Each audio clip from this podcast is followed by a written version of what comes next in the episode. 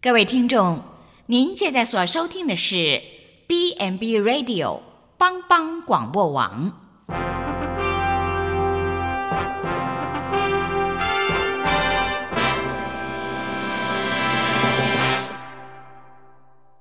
即将为您播出的是由陈伟和蓝莓共同主持的《后熊笑狗真幸福》。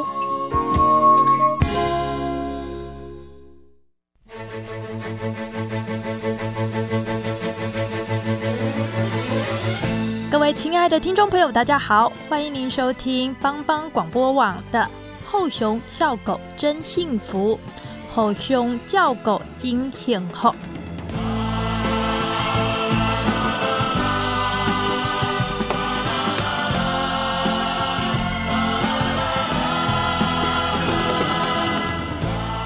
我是节目的主持人陈伟。步行十分钟就有一家便利商店，步行二十分钟就可以遇到一个公车站牌，开车半小时就能抵达诊所或者医院。这个是台湾各处大部分的地方都共通的写照。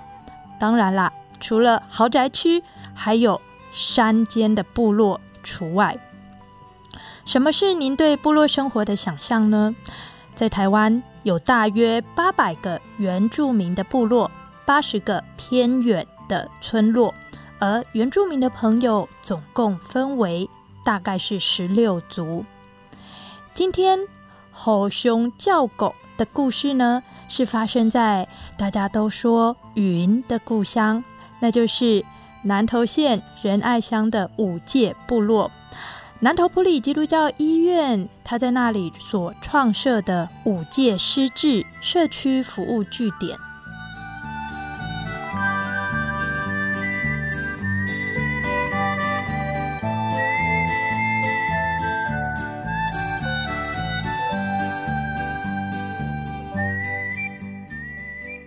原住民的人口结构和全体民众最大的不同，就是在于六十五岁以上的比率是所有凌晨中最低的一个族群，只有百分之九。这个呢是低于全体民众的这个六十五岁以上的族群达到百分之十六，来的相对低很多。那这些长辈为数不多，所以公共资源按人口量来分配。这样子的原则之下，很难去顾全他们，而他们又居于深山，所以医疗资源相当的不足。那么原住民长辈的照顾怎么办呢？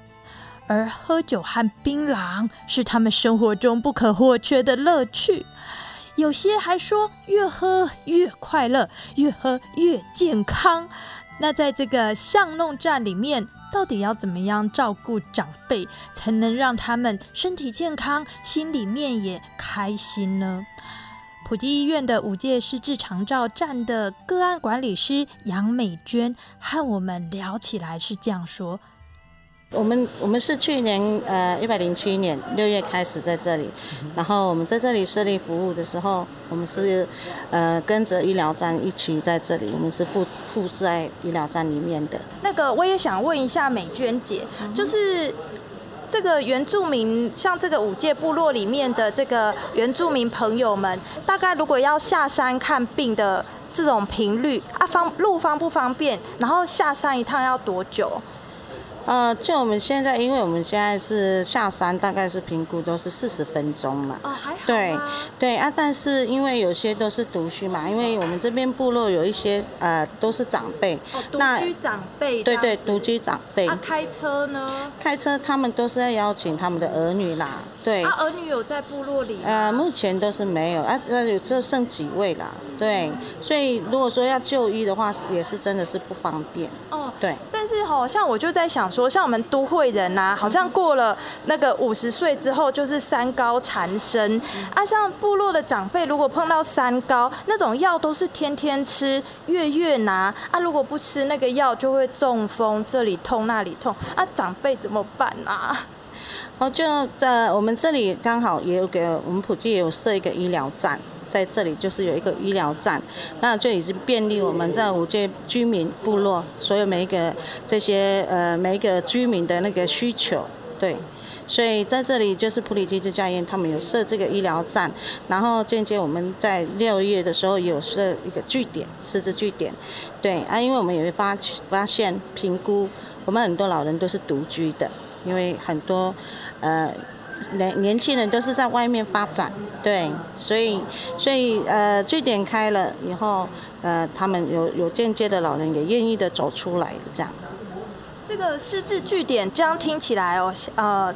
才开了六月才开，没有很久啊，有一些哦，去年六月已经满足足一年了。对，那这样听起来就是长辈来这里，他们习惯来这里玩呐，然后跟大家聊天了吗？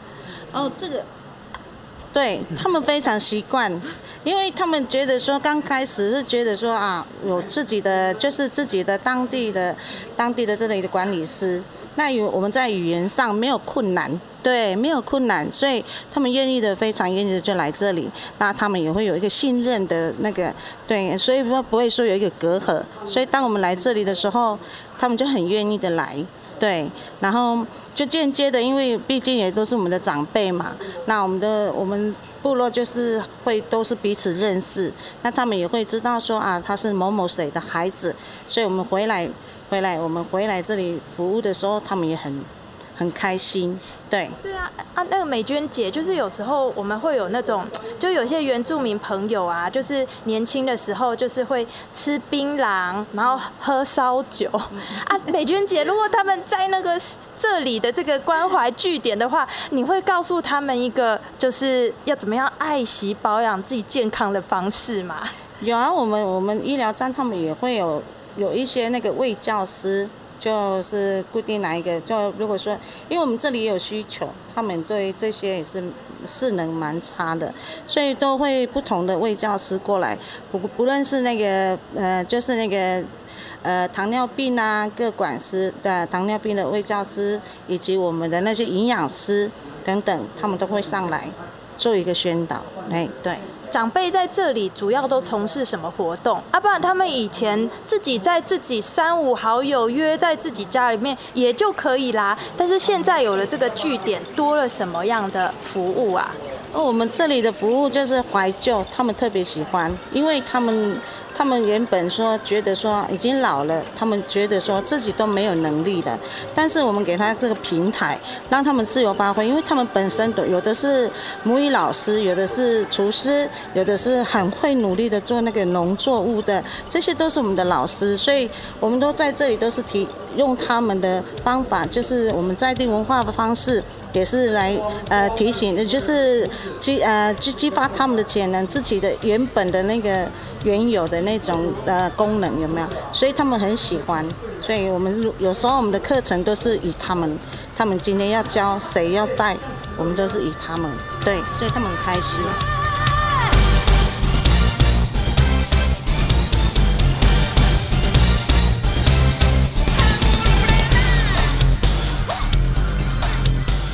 要不是亲眼所见，其实很难想象，说是。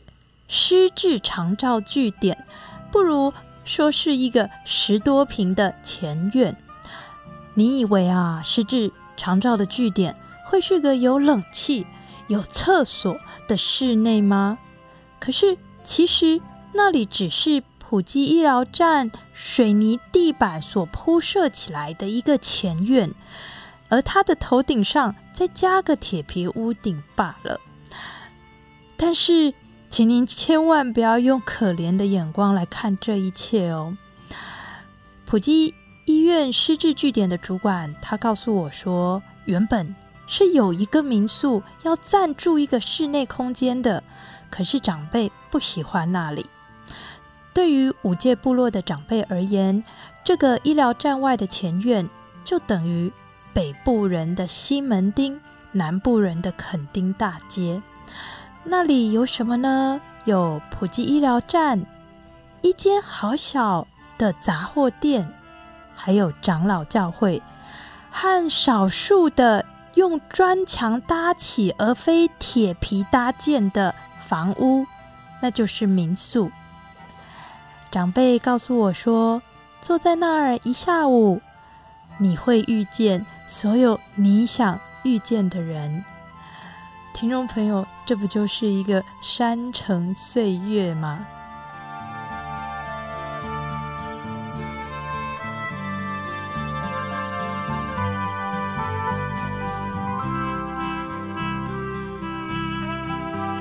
逐工作而居，所以必须离乡背井，这个是部落年轻人的常态。照顾者不是子女，而是邻居，则是部落长辈的日常。那么，从太阳升起到日落，一天白天至少也要八个小时吧？那长辈如何快活的度过呢？现在在我对面的是这个五届的。失智关怀据点的老师，然后呃，老师谢大哥，不过大家都习惯叫他阿嘎。这个“嘎”呢，是加减乘除的“加”的台语啦，所以我们可以知道，这个老师他自己是汉人，不过他从小就是在这里长大的，在这里跟朋友啊，来这里找朋友玩，在这里长大的。老师，您对这个五界部落的了解哦，这个家家户户大概呃。长辈独居的状况多吗？很多，真的很多，因为几乎都是邻居啦。如果说不是子女，子女都是出外工作啊。对啊，像说像迪娜自己打骂的弟弟，他没有结婚嘛，他也是一个人。那他今年已经快六十岁了，那他吃饭呢，就到他的哥哥这边拿，不管就是去他的四哥那边拿，对。啊，这边部落的话很多，你说老人这个问题真的蛮严重的啦。哎，啊，除非假日还是有节日，年轻人才会回来。那老人家看到子女回来，你可以看到他那个脸上就是充满着很很喜悦。可是呢，平常他们又要回到平地上班，那个脸又很落寞。嗯。那阿嘎老师，您这加入这一个失智的关怀据点多久了？他们是从去年六月啊，就跟我们配合啦。嗯，那老师都帮他们设计什么样的课程？像我知道他们有教他们，就是说，呃，就是像唱歌啦、跳舞啦。那我我这边的话，纯粹就是让他们动手，然后让他们思考，去磨石头，还有做一些木头的雕刻，这样。嗯。啊，这个。我们的这个原住民长辈配合吗？他们早，他们早上的时候很配合，因为他们中午会在这边吃饭，所以他们都会来。哎，那可是吃完饭，他说：“哦，好累了，要回去睡觉。”结果睡一睡又不知道跑去哪里了。哎，都这样。那他们自己，我听到一个概念，就是他们虽然来这里，我们都说叫同学哦，叫学员，可是其实他们同学就是老师，他们也会把自己的这个本领来跟其他人分享。会分享，哎，不管差十几岁、二十岁的，他们都说，哎呀，都是同学，因为他们有些东西真的是忘记了。然后年龄呢，他今年已经六十岁了，他还说他当年二十几岁的事情。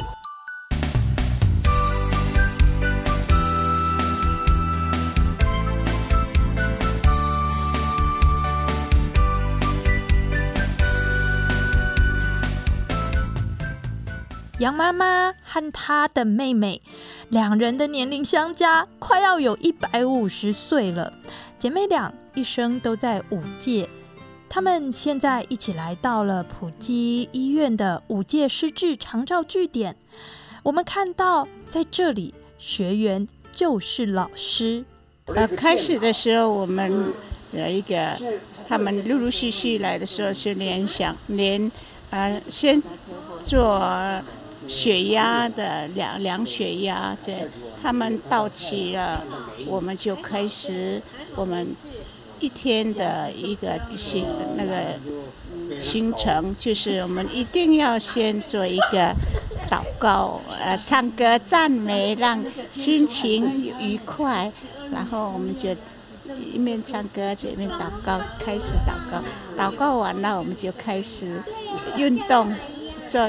呃，肢体的运动哈，就是软柔软操方面的，让身体有个呃体力这样子运动，运动完了休息，然后就做一系列的一个礼拜的一个课程，比方说啊有动态的，有静态的，动态的就是就是我我们在有一些游戏的方式这样。呃，呃，玩玩球，然后是玩一些玩这游戏的。那静态的，静态的也是他们会画画，还有做玩跳棋啦，还是玩象棋那样子。他们在那里很很开心的，在那里很静静的在那边用他们的脑，就这样子。这样这个活动大概是整个白天，是不是？呃，对。啊，就是一整个早上就是有这样的一个，那下午的时候我们就有一些，有时候去呃让他们去走一走啊，走到走到拜访一些没有来的那些那些学员啊。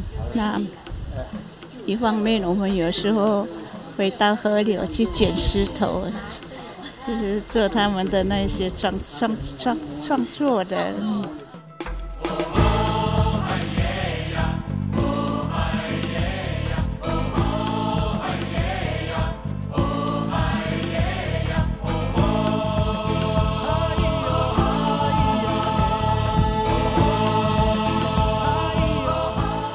其照护是种互动亲密的关系，语言就不会只是沟通的工具，还是一份安全感，而同族。这个就不只单单只是血裔，还有身份，还是一种文化的认同。杨妈妈她的亲妹妹，我都叫她李大姐，她最喜欢烧风味餐了。她告诉我说：“我本名叫秀芝，李秀芝，族语名字叫沙凤。嗯，然后您几岁呀？刚好七十一。七十一，我听。”很多人跟我推荐你会做风味餐啊，我们这个在五界部落啊，或者是我们布农的朋友吃的风味餐是什么东西呀？其实都不一样啦，因为每一个我是从我妈妈那边学学到一些我们不能煮的煮东西的，只是说我在汁酱汁方面稍微改良，嗯，可是煮法是差不多，因为不能煮大部分以烤跟水煮的方式。那我就是在酱汁上会下一点功夫，就是让大家能够接受的。招牌来讲一下。嗯，其实我我真的，如果别人订餐的话，他们说，呃，麻烦帮我拿菜单了。我说不好意思，我没有菜单，因为我不知道当天的教材是呃那个食物是什么，我们部落有什么我就煮什么。大部分都是这样，我前面有一头，我就煮一头啊；我前面有玉米，我就有玉米的很多的料理来啊。地瓜我就就多做几种的地瓜的风味餐，都是。那肉要吃什么？想要吃肉和蛋啊？那您这里会提供做什么样的风味餐？你说蛋、鸡蛋，嗯，我我的肉大部分是。白斩鸡，然后就是马告胸鸡，然后就是呃做一些用烤的。马告熏鸡，马告是调味料吗？对对对对，我们原住民的香新香料。哎，它的味道像怎样？有一点像柠檬，又有一点像香茅草。嗯，对。那像这个食材，我刚刚啊从呃普里镇开车上来，也要四十分钟开车哦。那您的食材怎么买啊？我因为我的，嘿，对，大部分是只有猪肉或者是鱼，到下下山去买。那蔬菜之类是我们部落的有机班的。那我自己会晒干一些，然后作为呃梅干扣肉啦。可是以我们原住民的梅干扣肉，不像平地人的梅干扣肉这样子的做法。梅干扣肉是一道平地人很爱吃的菜。我跟您说，这个在婚礼上面，有时候大家也要有个梅干扣肉，或者是梅干蹄膀哦。那你们吃法怎么吃啊？可是因为我的梅干是高丽菜干去下去用的，那那我也会做那个一般的平地的那个呃梅那个菜干那个啊哈，就是萝卜的叶子啊，把它晒干之后就变成是我们的梅干菜的材料这样子，或者是我们的萝卜晒干之后，有时候会煮汤啊，就它的味道就不一样了。嗯，就是我的风味餐大部分就是这样，还有南瓜，还有南瓜花，那，我也有下来做我风味餐的材料。嗯，所以。大部分都是这一些啦，那只是只是变化而已啊。还有笋子，当如果说这个时候是有笋子，或者是呃梦中主啦，或者是贵贵族这样的，我就有那一道菜这样子的。那李大姐，我其实很好奇，像现在在您的那个孩子和孙子会讲不农话的人多不多啊？呃，我的孙子会听，可是讲的不是很流利，因为他们从小都在外面，呃，受教育也在外面，接触的人也不是我们。可是暑假，他们国小暑假回来的话，几乎都会讲的。可是又回去的时候，等到寒假的时候，又差不多忘了。可是会听，都会听。我有一个。第二个孙女啊，她参加过全国比赛的那个朗读母主语朗读比赛第一名，全国第一名。对对对对，就是用主语。可是那个时候也是我跟我姐姐也很辛苦的，就恶补她补习。对对，有时候三更半夜，她自己也很真的很用心。有时候睡觉就十一二点，她可能没办法。睡觉被被一直被那个念那个，打电话妈，我念给你听，就是这样子的。所以小孩子孙子那一代比较不讲了，然后又加上在平地生活，会有一点点担心这个不浓的语言或故事不容易被他们流传吗？我就是很担心这个，而且我的媳妇都是。我的孩子还没有娶媳妇的时候，我一直祈祷说，希望我的媳妇也是纯的不论，呃，然后我的后代就是就是纯的不农族嘛。结果天主跟我开玩笑，一个是赛德克，一个是汉人。所以，可是赛德哥这个，因为我那个时候两个，一个婆婆，一个妈妈，都都是我在顾的，所以他在家里专门顾这些老人。所以我第二个媳妇很会讲我们文文论的话，嗯，就是被那个老人逼他。可是那个平定，因为他常年在台北，就没办法。可是他会讲一些简单的了。嗯，谢谢谢谢谢谢。还有一个最让人家忘难忘的，我的菜里面只有那一道是有名字的，因为是我爸爸最喜欢的。他去打猎的话，一定要带的东西，我把它取名叫猎人饭。因为我爸爸去打猎，一定要带那一个东那个饭，包在叶桃叶，然后他如果三天在那就包三个。哎，那要怎么样避免它坏掉？因为吼，我我现在现在你看这个太阳还挂在天上，我觉得有一点点热。我也不知道他们老人家是因为它不容易坏掉的原因，是因为里面有咸猪肉。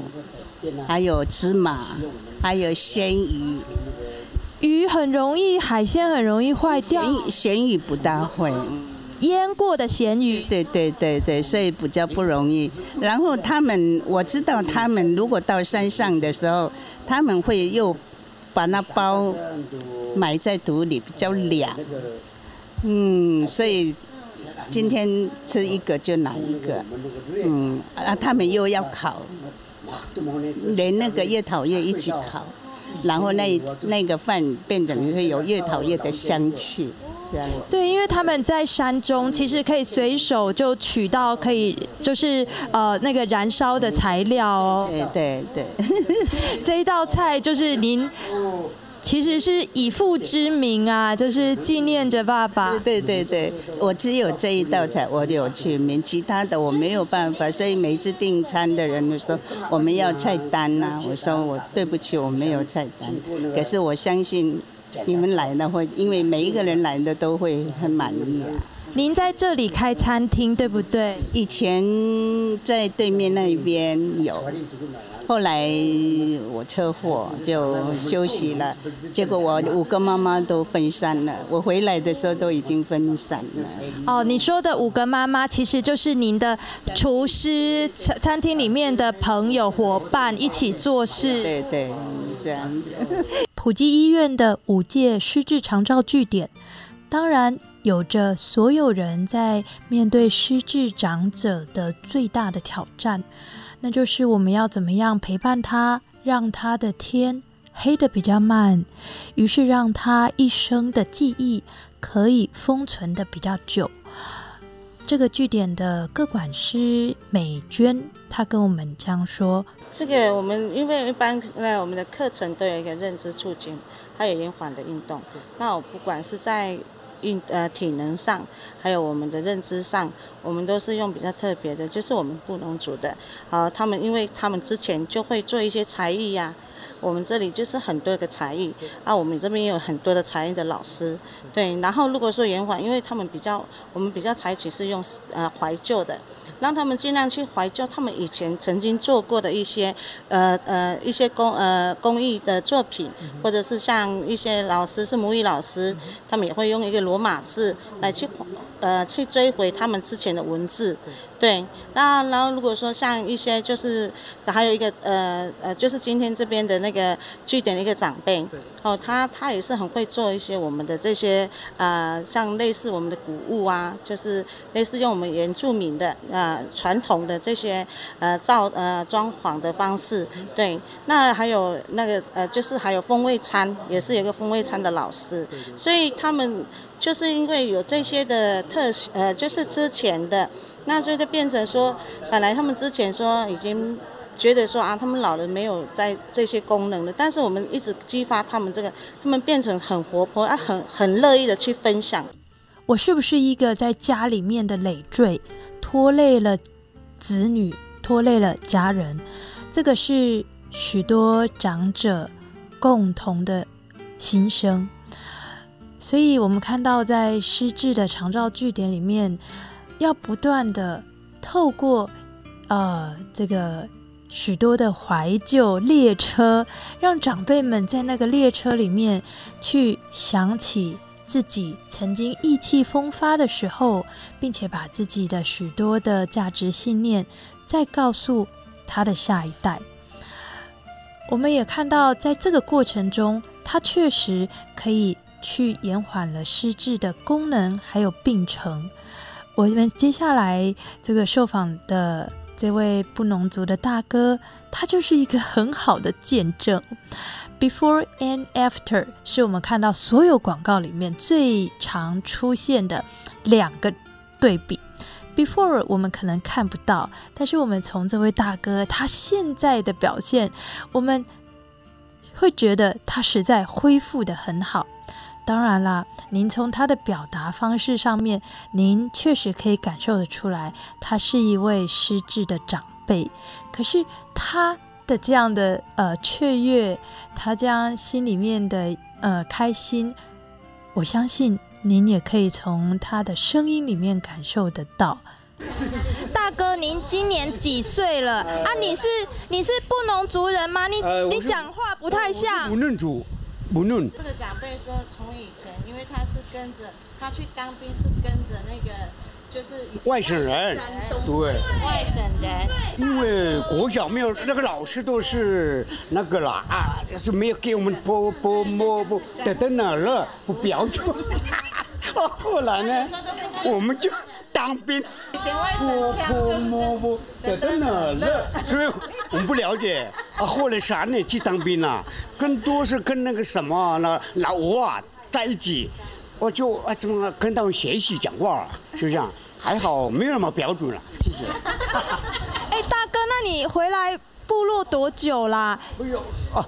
可是其实一直都住在部落，没有离开。没有离开啊，这只能是。只有当兵的。哦，对，当兵三年了，因为我车祸在家里很，好像不会讲话了。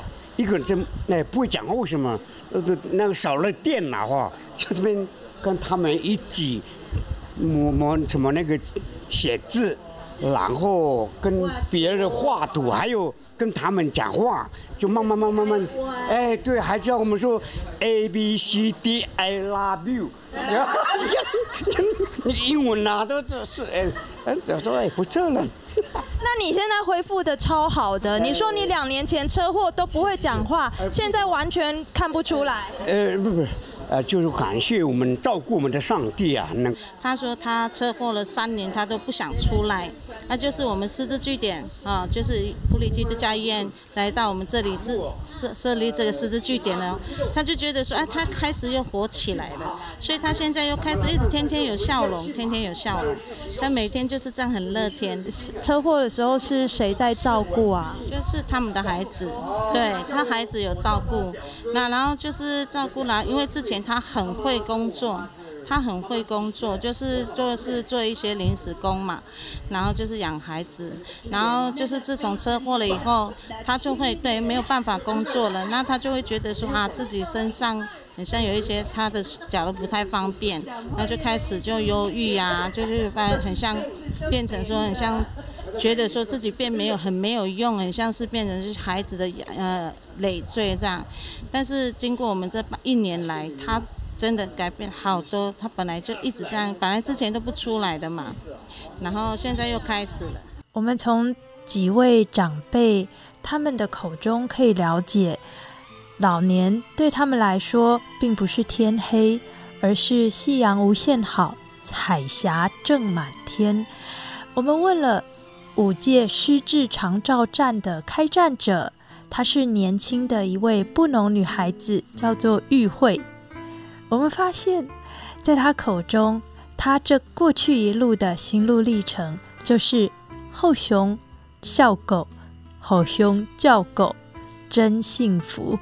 我当他们是家人，也是我们彼此共同一起在据点的伙伴这样子。那照顾这些长辈，虽然。会比较辛苦，但我觉得很乐在其中，因为可以在他们身上学到很多东西。毕竟我在这个部落算是年轻的孩子，也是山上的孩子这样子，然后能回到我自己的部落去照顾我这些长辈，然后帮助其他家属，可以减轻一些负担，照顾上的负担。所以我觉得做这件事是有非常有意义的。还有我在照顾的。这些这段这一年里，我觉得遇到虽然会遇到一些挫折，但是这些长辈都会给我一些鼓励，然后甚至是安慰我，或是换成是他们在陪伴我这样子反，我反而觉得说，我在这里跟他们一起相处、一起活动，我不只是他们的老师，我可能也是他们的孙子或是他们的女儿这样子，所以我心里会。感觉得很感动这样子，然后也很谢谢他们，不管我现在是他们的身份是他们的老师，或是他们的陪伴的人员，我反而觉得他们更是我的老师，因为他们会教导我更多的东西。他们以前年老的文化，或是一些我完全不知道，我们有些布农族的文化，他们也会教导给我，或是母语这样子，让我在这边可以学到更多。然后。我很谢谢他们，也很谢谢这个据点。这一趟的入山采访，我所看到的，在普济医院五届失智长照站的老太太、老先生们，他们的内心有着所有长辈在老迈过程中的共通点，那就是质疑自己还有存在价值与否的悲观。可是呢，他们的协议中却又留着。天生乐观的 DNA。这种乐观的能力，可能是源自于他们都真真实实的相信，无论生命在高峰或低谷的状态，他们都确信谁掌管着明天。